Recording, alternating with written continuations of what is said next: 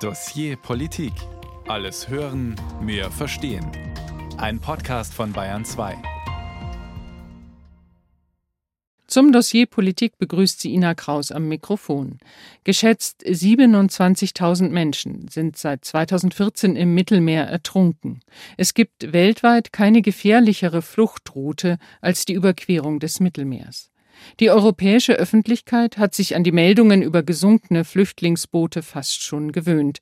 Sie sorgen für eine Meldung in den Nachrichten, selten für mehr. Vor genau drei Monaten war es anders. In der Nacht zum 14. Juni kam es im zentralen Mittelmeer, 80 Kilometer vor der Küste der Peloponnes, zu einem Schiffbruch. Es wird geschätzt, dass dabei rund 600 Menschen ums Leben kamen, davon wahrscheinlich 100 Kinder. Sie hatten keine Chance, als der vollkommen überfüllte Fischerkahn sank. Nur 104 Männer überlebten. Es ist eine tragische Situation, eine sehr schwierige Situation mit einer hohen Zahl an Schiffsbrüchigen, eine Zahl, die wir in diesen Dimensionen lange nicht mehr gesehen haben sagte Yannis Karvelis von der Gesundheitsbehörde im griechischen Kalamata, die die 104 Überlebenden versorgte. Vor drei Monaten hielt die griechische Regierung, vielfach kritisiert für ihren rechtswidrigen Umgang mit Flüchtlingen, kurz inne, ordnete eine dreitägige Staatstrauer an. Und heute? Wir blicken im Dossier Politik drei Monate später noch einmal auf den verheerenden Schiffbruch im Mittelmeer, weil er exemplarisch das Versagen der europäischen Flüchtlingspolitik offenbart. Zwar ist noch nicht abschließend geklärt, wer Schuld an der Katastrophe trägt, aber klar ist, dass die griechische Küstenwache, Frontex und auch privat organisierte Seenotretter wussten, dass da ein seeuntüchtiger Kahn auf dem offenen Meer schippert. Und trotzdem kam für die meisten Menschen an Bord jede Hilfe zu spät. Wie konnte das passieren? Darüber spreche ich gleich mit unserem Korrespondenten in Athen. Und was tut die EU angesichts der vielen Toten im Mittelmeer? Wird die EU-Asylreform etwas ändern? Darüber spreche ich im zweiten Teil der Sendung mit zwei EU-Parlamentariern. Erik Marquardt, einstiger Seenotretter und heute EU-Abgeordneter der Grünen, und Lena Dupont, migrationspolitische Sprecherin der CDU-CSU-Gruppe im Europaparlament. Vor drei Monaten war es nicht die Europäische Union, sondern es waren Helfer vor Ort, die sich um die Überlebenden kümmerten. Die meisten Geretteten sind in einer wirklichen Paniksituation, sagt eine Freiwillige einer lokalen Rettungsgruppe, die sich um die Überlebenden im Hafen von Kalamata kümmert. Sie sagen uns, dass sie Schmerzen haben. Manche können nicht richtig atmen. Das Wichtigste für sie ist, überlebt zu haben. Dann geht es um ihre Familie. Sie suchen nach ihren Familien. Doch diese Suche war in den meisten Fällen vergeblich. Ich bin mit Moritz Pompel verbunden, ARD-Korrespondent in Athen. Herzlich willkommen, Moritz. Hallo, Ina, danke. Moritz, lass uns, bevor wir darauf schauen, wie es um die Aufarbeitung der Schiffskatastrophe vor drei Monaten steht, lass uns nochmal rekonstruieren, was in der Nacht zum 14. Juni passiert ist, soweit es bisher bekannt ist. Ich kann mir vorstellen, als Korrespondent in Athen sind Tote im Mittelmeer leider trauriger Alltag. Wie war das für dich als Korrespondent, als du am 14. Juni von dem Schiffbruch der Adriana, so hieß das Schiff, erfahren hast? Kannst du dich noch einmal zurückversetzen?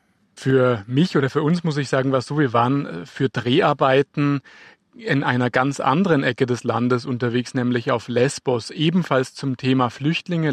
Und wir haben dann entschieden, den Dreh zu komprimieren, auf diesen einen Tag zurückzureisen, am selben Tag noch nach Athen und äh, dann direkt nach Kalamata runterzufahren in die Hafenstadt, in der die Überlebenden des Schiffsunglücks dann betreut worden sind.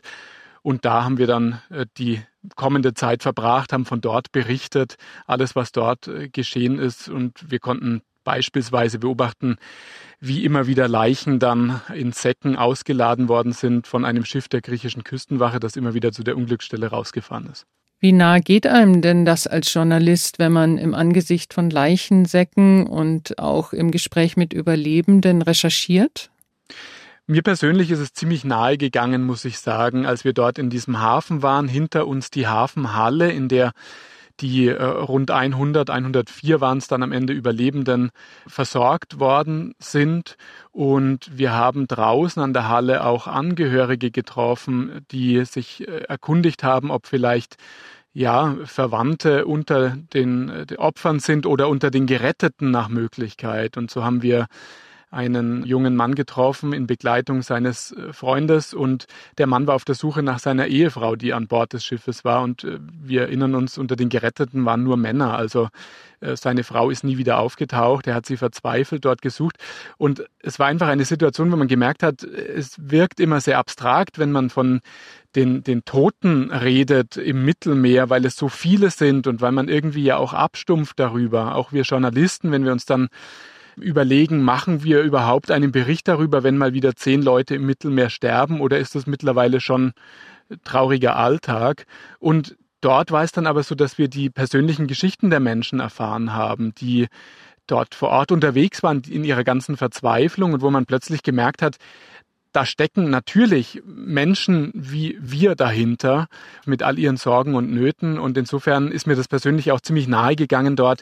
Ich habe gerade die Situation beschrieben, als dann Leichen ausgeladen werden und in gewisser Weise auch ein Gefühl, zwar irgendwie vor Ort zu sein, in dieser Hafenstadt, an der Halle dort und trotzdem natürlich nicht raus zu können, dort äh, zur Unglücksstelle, 80 Kilometer vor der Küste und irgendwie in Erfahrung zu bringen, was dort tatsächlich äh, passiert ist, das war äh, oder ist nach wie vor ein Ding der Unmöglichkeit und äh, das stimmt einen in gewisser Weise nachdenklich, wenn man da nicht der ganzen Wahrheit so schnell auf die Spur kommt. Kannst du was sagen, woher kam dieses Schiff, wer waren die Menschen an Bord ähm, und woher und aus welchen Gründen kamen sie? Also wir wissen, dass dieses Schiff von Ägypten aufgebrochen war, ein alter Fischkutter, augenscheinlich schon in einem Zustand, in dem er wahrscheinlich nicht jede Seefahrt mehr unbedingt unbeschadet übersteht. Er hat dann nochmal in Libyen äh, angelandet und dort weitere Menschen aufgenommen.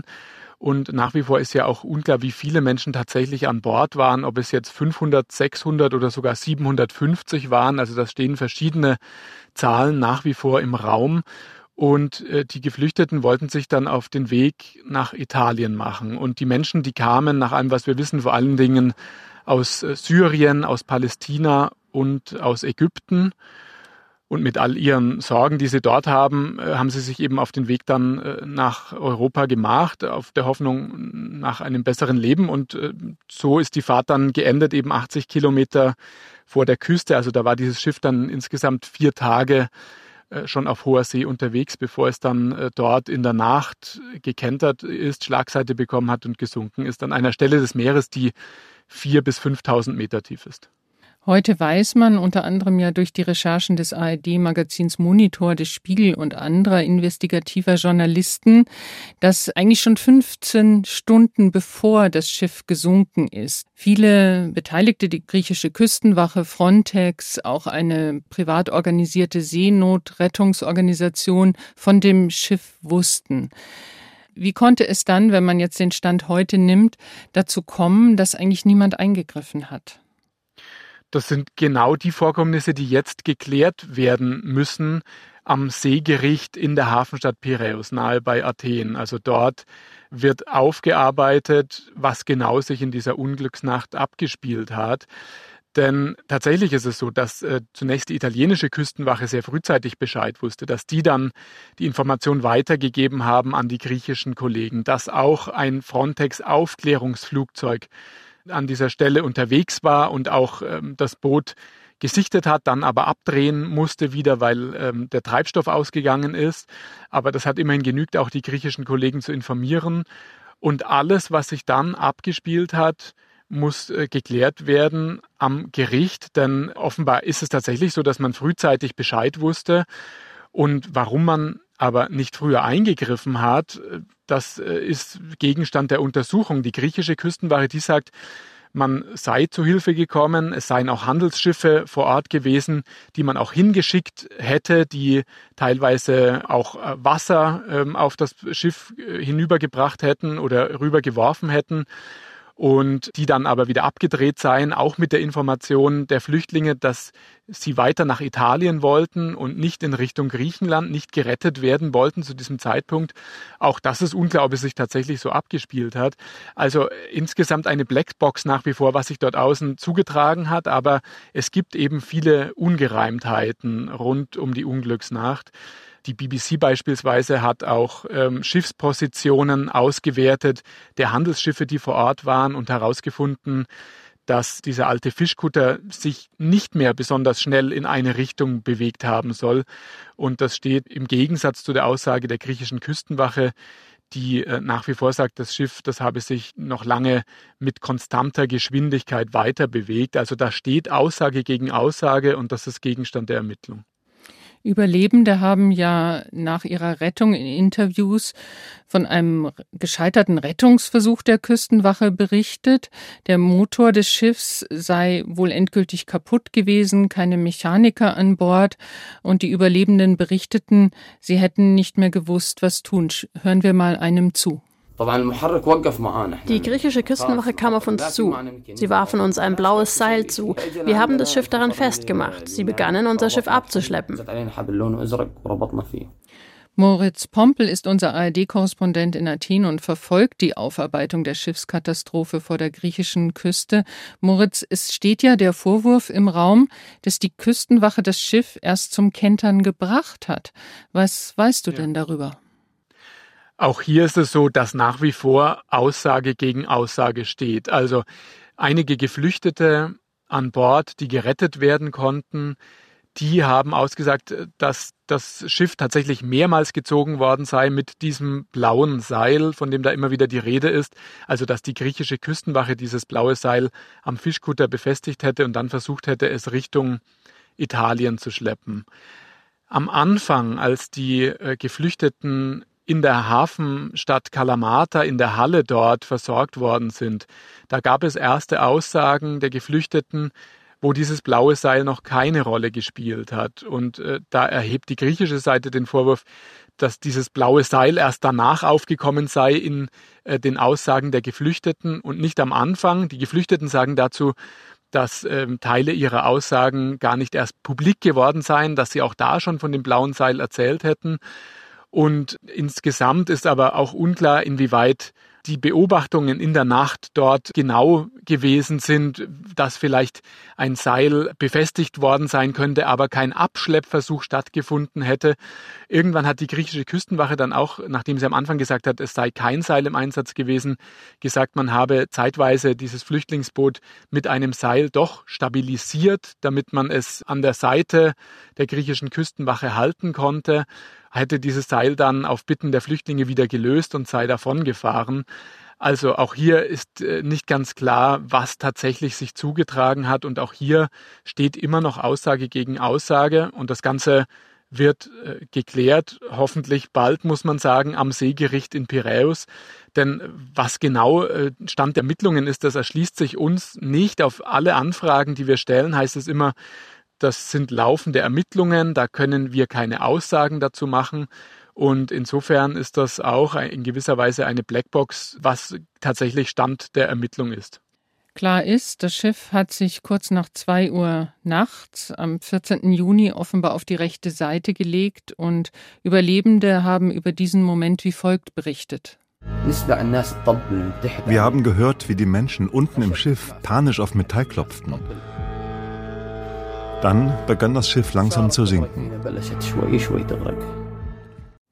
Das erzählt ein Überlebender in einer sehr sehenswerten Rekonstruktion der Schiffskatastrophe im ARD-Politmagazin Monitor.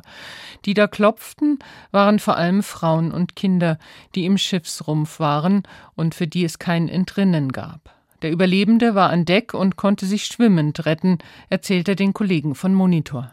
Ich habe Leichen gesehen, Menschen in Panik, schreiende Menschen. Dinge, die ich kaum beschreiben kann. Stell dir vor, du schwimmst und siehst eine Leiche vor dir. Oder jemand greift nach deiner Hose, deinem Unterhemd oder deinem Bein und du stößt ihn weg, weil du ihm nicht helfen kannst. Die Überlebenden wurden ausgerechnet von einer Luxusjacht eines mexikanischen Milliardärs an Land gebracht, die zur Seenotrettung gerufen wurde in dieser Nacht. 104 Menschen konnten lebend geborgen werden. Wie geht es denn den Überlebenden jetzt, Moritz? Also wir haben immer wieder hier Kontakt zu einer Anwältin, die äh, die Überlebenden oder einen Teil der Überlebenden vertritt. Und äh, sie hat uns erst wieder gesagt, dass einige immer noch hier in Flüchtlingseinrichtungen, speziell in einer nördlich von Athen in Malakasa, untergebracht sind. Sie hat uns aber auch gesagt, dass einige mittlerweile auch Griechenland äh, verlassen hätten auf illegalem Wege auch in andere EU-Staaten, auch in Richtung Deutschland. Es ist ganz einfach so, dass äh, Griechenland nicht unbedingt das Ziel ist für die Flüchtenden, denn man hat vielleicht bereits Angehörige, die in Deutschland, die in Frankreich oder in England sind und möchte zu diesen Menschen kommen. Und insofern ist auch die Frage dann längerfristig, wie viele Menschen sich hier dann in Griechenland weiter ähm, aufhalten werden, wie viele tatsächlich hier dann sich ein Leben aufbauen oder wie viele auch versuchen werden, vielleicht doch woanders in der Europäischen Union noch unterzukommen. Unter den 104 Männern gab es neun mutmaßliche Schleuser. Sie selbst bzw. ihre Angehörigen sagen, die seien selbst Flüchtlinge gewesen, die den Schleppern genauso die rund 4.000 bis 5.000 Euro bezahlt hätten wie die anderen. Wie steht's denn um die Verfahren gegen die mutmaßlichen Schlepper? Auch diese Verfahren laufen weiter. Die äh, neuen Angeklagten, die sind nach wie vor in Untersuchungshaft. Das Verfahren läuft. Auch hier erfahren wir ziemlich wenig über den Stand der Ermittlungen. Aber es steht ganz klar fest, und das war uns auch in Kalamata schon klar, dass es sich dort auch nur in Anführungszeichen um kleine Fische im Grunde handeln kann und dass äh, es sich insgesamt um größere Schleuserringe handelt mit den Hauptverdächtigen beziehungsweise mit den Hauptschuldigen natürlich in den Ländern in Libyen oder in Ägypten, die von dort aus operieren. Also insofern ist es gut möglich, dass auch die Geflüchteten oder die Schleuser, die angeklagt sind, jetzt hier Geld bezahlt haben für die Flucht und die dann aber Aufgaben an Bord übernommen haben, um den Kutter irgendwie sicher nach Italien oder nach Europa zu steuern. Und insofern, es schließt sich nicht unbedingt aus, dass diese Menschen eben Geld bezahlt haben, auch für die Überfahrt und dass sie jetzt trotzdem hier angeklagt sich vor Gericht finden. Zugeschaltet aus Griechenland ist Moritz Pompel. Er ist ARD-Korrespondent in Athen. Moritz, du hast es erwähnt, die Flüchtlinge wollten es offensichtlich vermeiden, in Griechenland anzulanden. Griechenland fährt ja einen ziemlich harten Kurs gegen Flüchtlinge unter der Regierung Mitsotakis. Wie sehr fruchtet denn diese Politik der Abschreckung seitens der Regierung? Es stehen ja Vorwürfe im Raum, illegale Pushbacks würden regelmäßig durchgeführt, es gibt sogar vereinzelt Verurteilungen Griechenlands deshalb durch den Europäischen Gerichtshof für Menschenrechte und in den Flüchtlingslagern gibt es immer mehr Einschränkungen für die Menschen, die dort landen. Ist Griechenland inzwischen ein Ort, den Flüchtlinge meiden? Nein, so würde ich es nicht sagen. Also es ist tatsächlich so, dass Griechenland eine relativ harte Flüchtlingspolitik fährt, mit der sich Mitsotakis auch immer wieder gerühmt hat, auch vor den Parlamentswahlen im Juni diesen Jahres. Da hat er, beziehungsweise es gab ja eigentlich eine Doppelwahl mit Neuwahlen dann im Juni, aber bei beiden hat er immer wieder punkten können, auch mit dem Thema Migration. Gerade im Norden des Landes an der Grenze zur Türkei, wo Griechenland ja auf eigene Faust eine Mauer errichten lässt, die fünf Meter hoch ist und die eben dafür sorgen soll, dass keine Flüchtlinge mehr auf dem Landweg an dieser Stelle hinüberkommen. Und da hat er immer wieder punkten können in der Region, indem er gesagt hat, schaut her, insgesamt kommen nur noch zehn Prozent der Flüchtlinge hinüber zu uns nach Griechenland im Vergleich zu 2015. Also die Zahlen, die haben sich drastisch nach unten gesenkt und er führt das auf seine Politik zurück. Die äh, Menschen im Land, die haben das gutiert, auch bei dieser Wahl. Und insofern kommt diese harte Hand gut an. Und trotzdem auf der anderen Seite stellen wir immer wieder fest, auch wenn wir auf Lesbos jetzt beispielsweise unterwegs waren, dass trotzdem es Menschen nach wie vor versuchen, nach Griechenland zu kommen. Dass jetzt auch gerade, wo diese Vorwürfe mit dem gesunkenen Flüchtlingsboot im Raum stehen gegen die griechische Regierung, gegen die griechische Küstenwache, dass offenbar seitdem auch weniger Pushbacks stattfinden. Wir hören momentan nichts mehr von Pushbacks und dass deshalb jetzt auch wieder die Zahlen der Geflüchteten etwas angestiegen sind. Das kann auch mit den Sommermonaten zu tun haben, die wärmer sind, da flüchten einfach mehr Menschen. Aber insgesamt beobachten wir, dass die Zahlen nach Griechenland ein kleines bisschen äh, wieder zunehmen.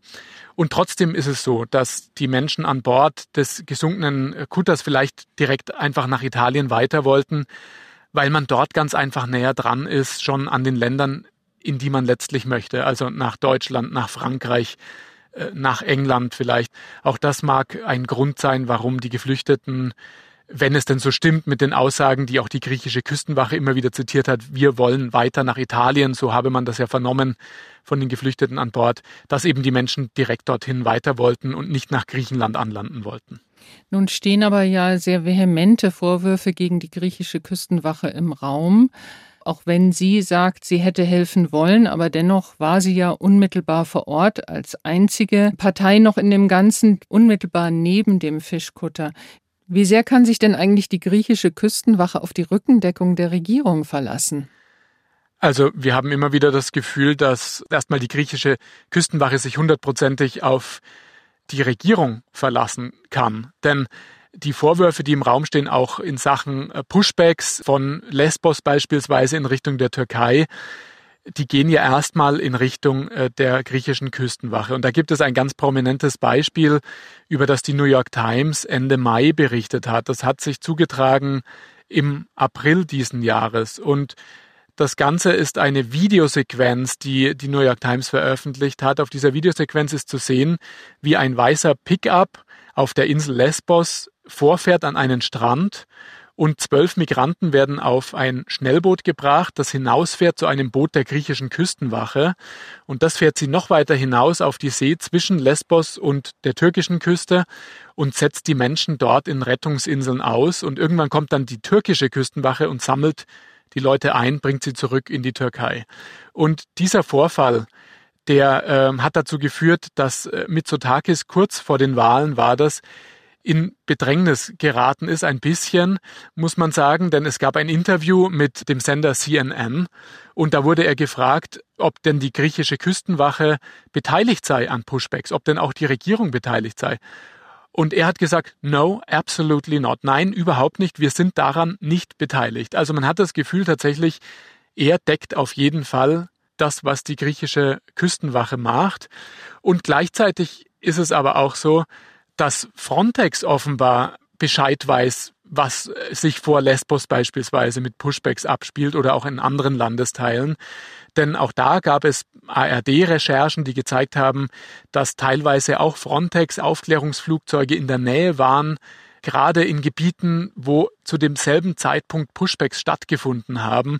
Also auch da hat man das Gefühl, irgendwie weiß man doch Bescheid. NGOs erheben konkret den Vorwurf, es wäre seltsam, wenn Frontex nicht Bescheid wüsste über das, was die griechische Küstenwache dort tut. Und insofern hat man insgesamt das Gefühl, dass es äh, Mitsotakis leicht fällt, dem äh, griechischen Premier sich hinzustellen und zu sagen, nein, wir beteiligen uns an so etwas nicht, denn offenbar hat er dort Rückendeckung. Danke an Moritz Pompel, ARD-Korrespondent in Athen. Sehr gerne. Tausende Tote im Mittelmeer. Wird die EU ihrer Verantwortung gerecht? Diese Frage stellen wir heute im Dossier Politik. Jetzt ist mir aus dem Parlamentsgebäude in Straßburg Lena Dupont zugeschaltet. Sie ist migrationspolitische Sprecherin der CDU-CSU-Gruppe in der EVP-Fraktion. Ich grüße Sie, Frau Dupont. Hallo, Frau Krause. Und in demselben Studio in Straßburg sitzt auch Erik Marquardt ehemals Fotojournalist und Beteiligter an Seenotrettungsaktionen und seit 2019 im EU-Parlament für die Grünen. Hallo, Herr Marquardt. Guten Tag. In Griechenland haben wir gehört, ist die Schiffskatastrophe vom Juni aus den Schlagzeilen verschwunden. Der Fall liegt beim Seegericht in Piräus. 27.000 Menschen starben schätzungsweise in den vergangenen knapp zehn Jahren bei der Flucht über das Mittelmeer. Bei der Katastrophe im Juni ertranken schätzungsweise 600 Menschen. Lassen Sie uns noch mal auf die Schiffskatastrophe schauen und die Frage, wer die Verantwortung dafür trägt. Welche Rolle spielt das Unglück vor der Küste der Peloponnes noch in Ihrer Arbeit, Frau de Dupont. Ich glaube, dass man zunächst erstmal festhalten muss, dass die gesamte europäische Ebene, das Parlament, die Agentur selbst natürlich entsprechend auch auf das äh, Unglück reagiert hat und die große Bestürzung zum Ausdruck gebracht hat. Wir haben hier im Parlament das zum Anlass genommen, auch nochmal mit einer Resolution darauf zu reagieren, auch nochmal mit einer Plenardebatte darauf zu reagieren.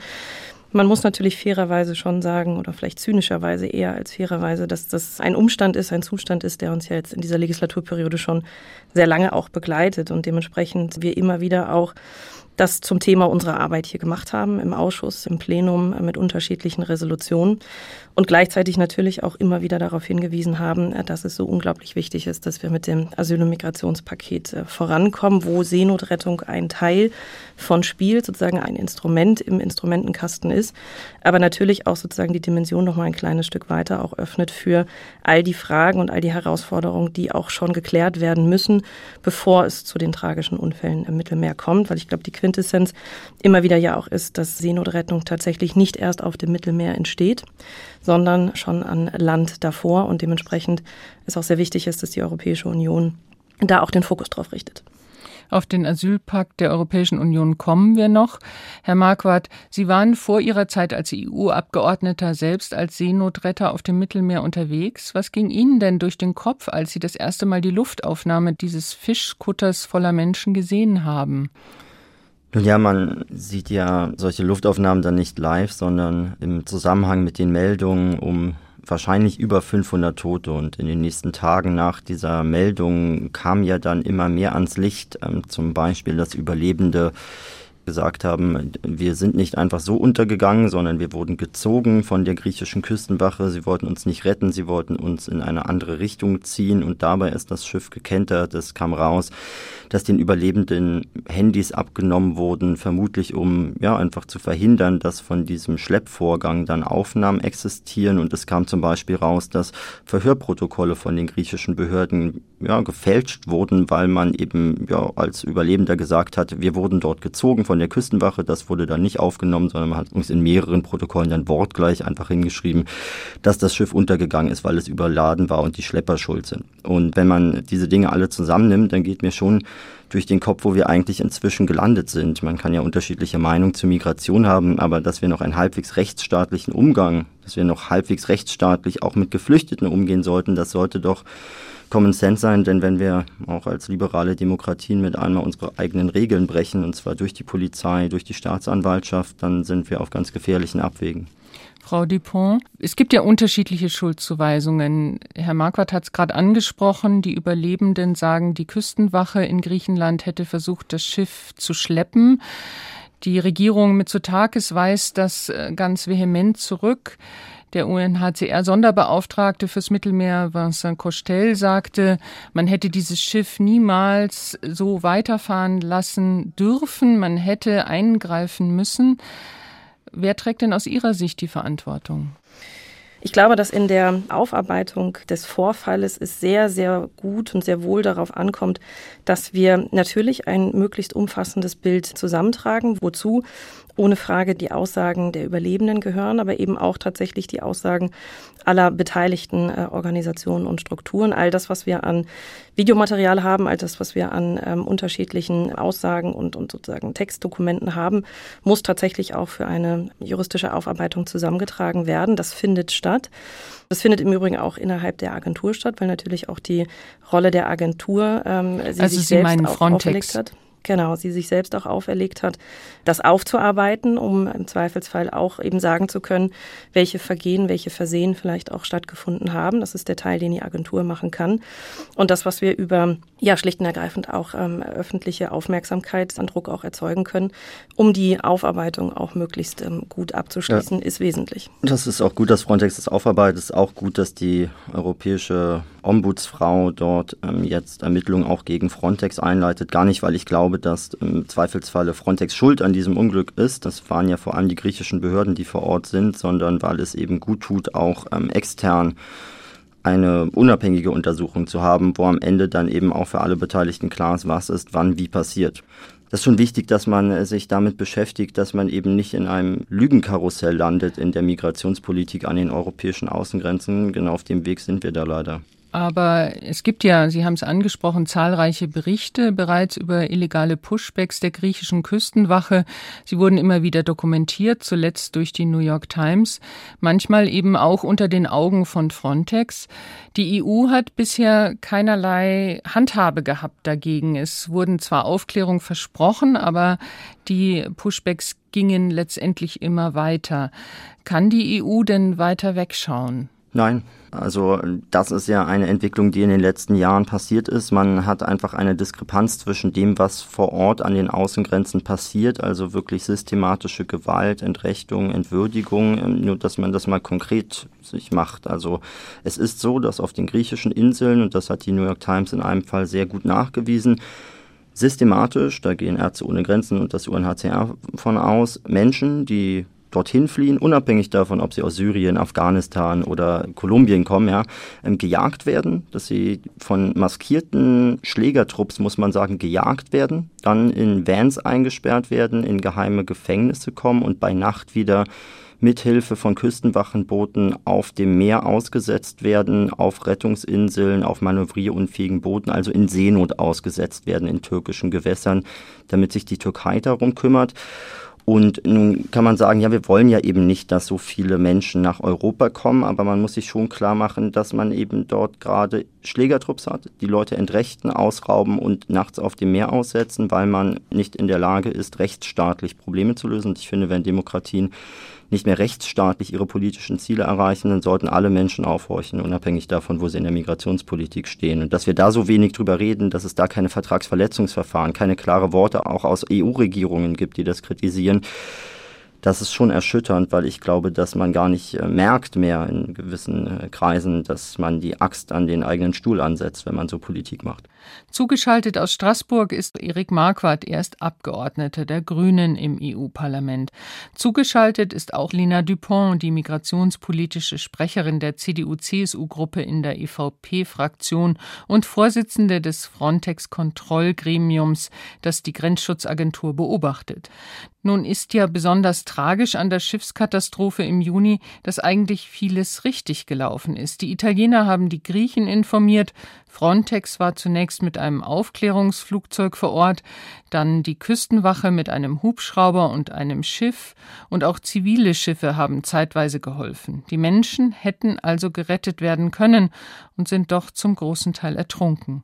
Man hat den Eindruck, der Einsatz war bestens koordiniert, aber am Ende funktioniert die Seenotrettung nicht. Fehlt es an einem klaren Auftrag, Erik Marquardt? Ja, und ich glaube, wir sehen das an diesem Pylos-Unglück, über das wir sprechen, ziemlich genau. Also dort wird dann einfach zum Beispiel selbst von der griechischen Küstenwache behauptet, man hätte ja ein Seil anbringen müssen, um ein Schiff zu stabilisieren. Das ist aus Seenotrettungssicht, aus fachlicher Sicht, muss man sagen, völliger Unsinn. Also wirklich völliger Unsinn. Wenn man ein überfülltes Boot hat, dann gibt es einen Weg, das zu stabilisieren, nämlich die Überfüllung zu beenden. Das heißt, man muss erstens Menschen Schwimmwesten geben, damit, wenn sie ins Wasser fallen, viele Menschen auf der Flucht können nicht schwimmen, sind innerhalb von einer halben, einer Minute schon ähm, ja, nicht mehr zu erreichen im Wasser.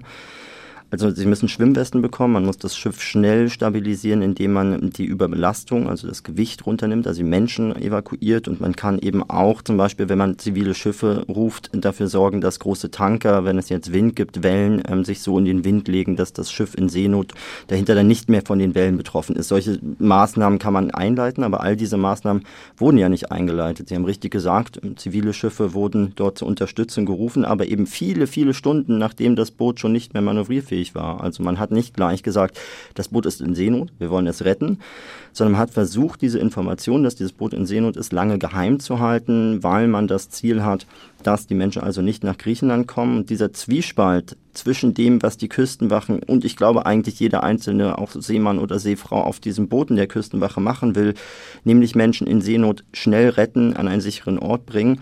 Auf der anderen Seite aber das politische Ziel, das ja nicht die Küstenwache sich selbst gibt oder Frontex sich selbst gibt, sondern dass eben politisch gesetzt wird, zu sagen, es sollen möglichst wenig Leute in Europa ankommen, dass führt in der Praxis dazu, dass man nicht nur sehr schlechte, sondern teilweise auch tödliche Entscheidungen trifft und dass eben auch Menschen im Mittelmeer nicht schnellstmöglich gerettet werden, sondern dass man sagt, es wird schnellstmöglich dafür gesorgt, dass sie möglichst nicht gerettet werden, insbesondere nicht nach Europa. Und da machen es sich auch manche sehr leicht, wenn sie sagen, also ja, retten ist ja okay, aber dann sollen die Menschen eben nach Afrika zurückkommen. Das ist einfach weder realistisch noch zulässig. Also beispielsweise wurde uns einfach verboten, Menschen nach Libyen zurückzubringen mit europäischen Schiffen. Wir dürfen das gar nicht, ähm, weil die Menschen dort nicht sicher sind, sondern am Ende in Folterlagern landen und Frauen vergewaltigt werden systematisch, die man dort ähm, der libyschen Küstenwache übergibt. Also sich ganz konkret mal anzuschauen, was heißt denn das, wenn man so einfache Forderungen individuelles Asylrecht abschaffen, Migration begrenzen, Menschen nach Nordafrika bringen. Was heißt das in der Praxis? Das würde, glaube ich, auch bei der Debatte dazu beitragen, dass wir uns anschauen, was sind denn humane Lösungen? Lena Dupont hat gerade angesprochen, zum Beispiel, dass man Fluchtursachen bekämpft, dass man Abkommen mit Drittstaaten hat, die dann auch wirklich funktionieren. Ähm, und was sind aber auch inhumane Lösungen. Und ich glaube, dass wir in Europa das große Problem haben, dass wir sehr einfache Lösungen suchen, die man manchmal auch in Tweets gut darstellen kann und die dann viele Likes bekommen, wo viele sagen, ja, das ist doch richtig, bringt die Menschen alle nach Nordafrika. Dass diese einfachen Lösungen in der praktischen Umsetzung aber sehr unmenschlich sind. Und ich glaube, wir sollten uns alle gemeinsam mit der Kraftanstrengung widmen, zu schauen, wie können wir denn Migration auch human so organisieren, dass es besser funktioniert, dass es eine bessere Verteilung zum Beispiel auch in Europa gibt. Ein Problem, besonders aus deutscher Sicht, ist ja, dass viele Staaten, wie Griechenland zum Beispiel, die Leute so schlecht behandeln, dass sie dann weiter fliehen. Die CDU-Politikerin Lena Dupont und der Grünen-Politiker Erik Marquardt sind unsere Gäste im Dossier Politik. Würde die geplante Asylreform in der Europäischen Union das Sterben im Mittelmeer verhindern können? Frau Dupont, Sie setzen sich stark für die EU-Asylreform ein. Es soll ja einen verbindlichen Verteilmechanismus in Europa geben. Die Reform bedeutet aber auch, dass es an den Außengrenzen geschlossene Lager geben wird für Menschen aus Ländern, die als sichere Herkunftsländer eingestuft werden. Dann gibt es ein Schnellverfahren und die Menschen sollen auch wieder schnell abgeschoben werden können. Ist nicht zu befürchten, dass die Menschen noch gefährlichere Fluchtrouten auf sich nehmen, um der Internierung zu entkommen? Ich glaube, dass die Frage zu kurz gegriffen ist, wenn ich ehrlich sein soll, weil der Pakt an sich ja ein Grundlageninstrument ähm, ist einer gemeinsamen europäischen Asyl- und Migrationspolitik. Ist im Grunde genommen der Einstieg in das, was wir bisher ja nicht gehabt haben und was auch mit zu den Zuständen innerhalb der Europäischen Union, aber auch an den Außengrenzen beigetragen hat, nämlich so etwas wie ein gemeinsamer europäischer Schutzraum, der eine Verteilung vorsieht, ebenso wie Solidaritätsmechanismen unterschiedlicher Art der Mitgliedstaaten untereinander. Und insofern spielt tatsächlich auch die externe Dimension, die ich hier ähm, adressiert habe, eine ganz wesentliche Rolle dabei und vor allen Dingen auch der Kampf gegen Schleuserkriminalität eine ganz entscheidende Rolle dabei. Und dann können und müssen wir über die ähm, Drittstaatskooperation entsprechend auch darauf reagieren und äh, damit arbeiten, dass es den Menschen vor Ort besser geht, als sozusagen die Erwartungshaltung dann mit sich bringt und die Menschen zur Flucht bewegt. Nun macht sich aber die EU nicht auf andere Weise schuldig, wenn sie jetzt zum Beispiel, und das ist ja ein großer Teil dieses Asylpakets, dass die Europäische Union mit Drittstaaten, wie zum Beispiel jetzt Tunesien, mit Libyen gibt es Vereinbarungen, auch mit der Türkei, sie mehr oder weniger als sichere Drittstaaten einzustufen und zu versuchen, die Menschen dorthin zurückzuschieben. Macht sich da die EU nicht auf andere Weise schuldig, indem sie zum Beispiel Flüchtlinge, die in Europa Schutz suchen, in Länder zurückschickt, die die Menschenrechte zum Teil mit Füßen treten?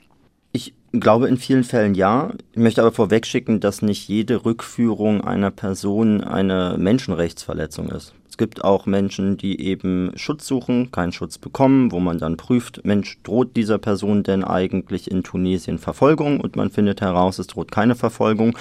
Und ich glaube, auch da muss man sich ehrlich machen, wenn man etwas erreichen will in der Migrationspolitik, dass man sagt, also natürlich müssen wir rechtsstaatlich gute Verfahren haben, wo zum Beispiel jetzt in der Reform, finde ich, wir uns auch dafür einsetzen müssen, dass es gute Dolmetschung gibt, dass die Termine schnell kommen, dass auch anwaltliche Vertretung da ist, damit auch am Ende juristisch das einfach alles einwandfrei läuft. Dann kann man eine schnelle Entscheidung haben, wer ist hier schutzbedürftig und wer nicht.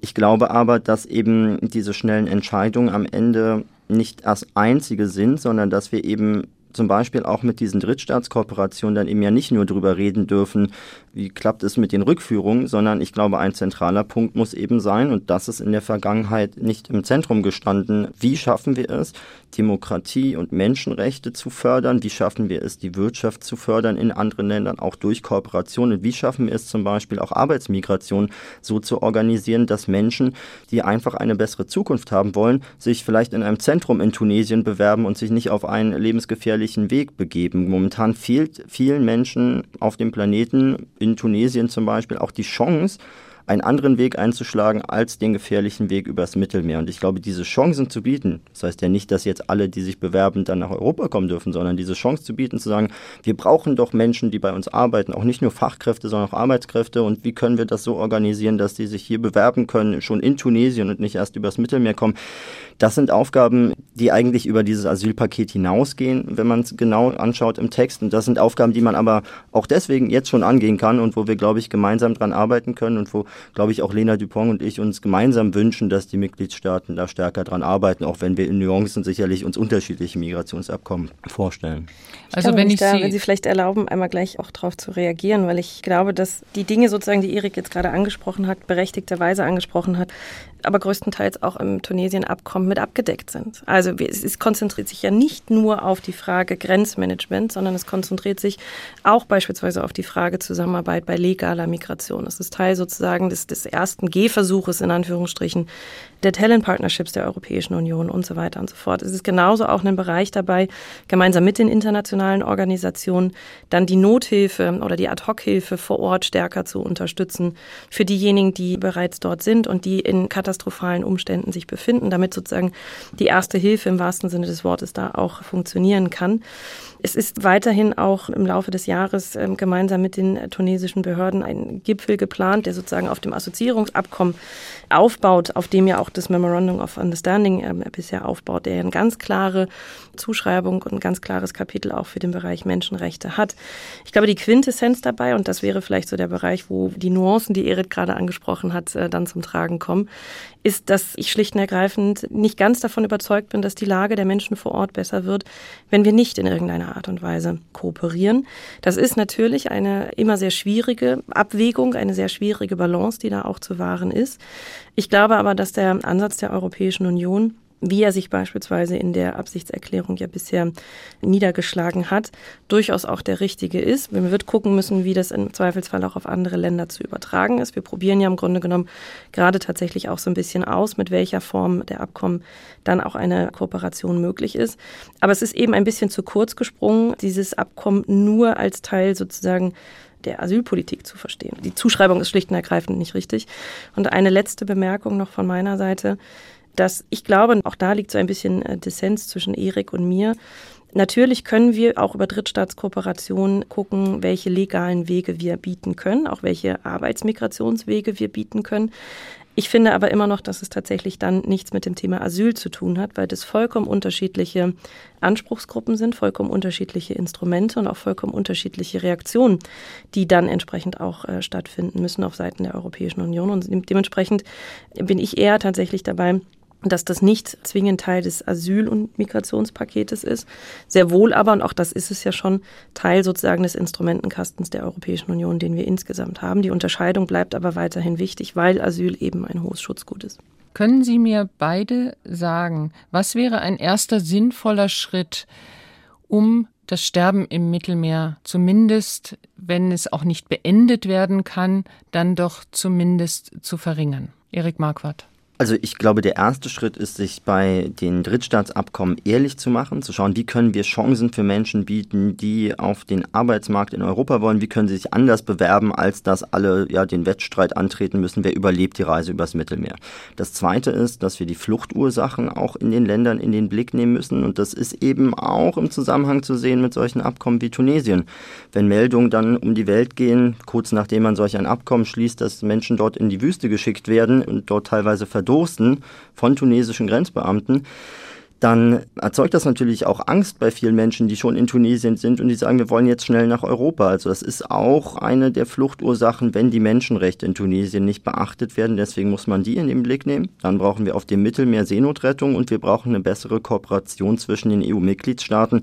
Diese Abwärtsspirale muss aufhören, wo EU-Staaten, und zwar viele inzwischen, einfach versuchen, die Menschen so schlecht zu behandeln, dass sie dann am Ende in Länder wie Deutschland kommen. Wir haben ehrlicherweise kein primäres Problem mit der Anzahl der Personen, die gerade nach Europa kommen, sondern vor allem mit der Verteilung. Viele Menschen kommen nach Deutschland, könnten aber, wenn man das gut organisiert und das auch im Asylsystem so verankert, könnten aber eigentlich anderswo gut leben. Es ist ja kein Naturgesetz, dass man in Griechenland als geflüchtete Person nicht leben kann, sondern das macht die Politik dort. Eigentlich ist es ein schönes Land und Geflüchtete könnten auch dort eine Zukunft haben. Die meisten fliehen aber leider weiter nach Deutschland. Frau Dupont, noch ganz kurz. Ein erster Schritt, sinnvoll? Ein erster Schritt äh, tatsächlich das Asyl- und Migrationspaket zum Abschluss bringen. Unsere große Aufgabe für diese Legislaturperiode, wo wir uns ja gerade auch mitten in der, in der heißen Phase befinden, weil die einzelnen Instrumente des Paktes eben sehr logisch aufeinander aufbauen und damit auch ineinander greifen und tatsächlich einen deutlich stärkeren Fokus, das ist hier im Haus nicht immer äh, gänzlich willkommen gewesen, eben auf den Bereich externe Dimension auch zu legen. Ich glaube, da können wir auch als Europäische Union noch besser werden, was beispielsweise die Auflösung der Säulenstruktur innerhalb der Kommission angeht. Im Sinne von, es gibt etwas, was die Nachbarschaftshilfe macht, es gibt etwas, was die Entwicklungszusammenarbeit macht, es gibt Teile, die jetzt sozusagen aus dem Bereich der legalen Migration, dann aus dem äh, Bereich der Generaldirektion Inneres kommen, die aber relativ wenig untereinander noch koordiniert werden. Und ich glaube, dass da eine tatsächlich sozusagen eine stärkere Fokussierung der Europäischen Union darauf, wie wir mit Drittstaaten zusammenarbeiten und was wir mit Drittstaaten gemeinsam erreichen können, ein ganz wesentlicher Faktor dabei ist. Neben natürlich dem, was das Asyl- und Migrationspaket versucht zu lösen, nämlich geordnete Strukturen innerhalb der Europäischen Union dann auch herzustellen. Danke an Erik Marquardt und Lena Dupont. Danke, dass Sie sich Zeit für die Sendung genommen haben. Gerne. Vielen Dank. Zugeschaltet aus Straßburg waren Erik Marquardt, ehemaliger Seenotretter und jetzt Abgeordneter der Grünen im Europaparlament, und Lena Dupont, migrationspolitische Sprecherin der CDU-CSU-Gruppe im EU-Parlament. Tausende Tote im Mittelmeer. Wird die EU ihrer Verantwortung gerecht? Dieser Frage sind wir im Dossier Politik nachgegangen. Am Mikrofon verabschiedet sich Ina Kraus.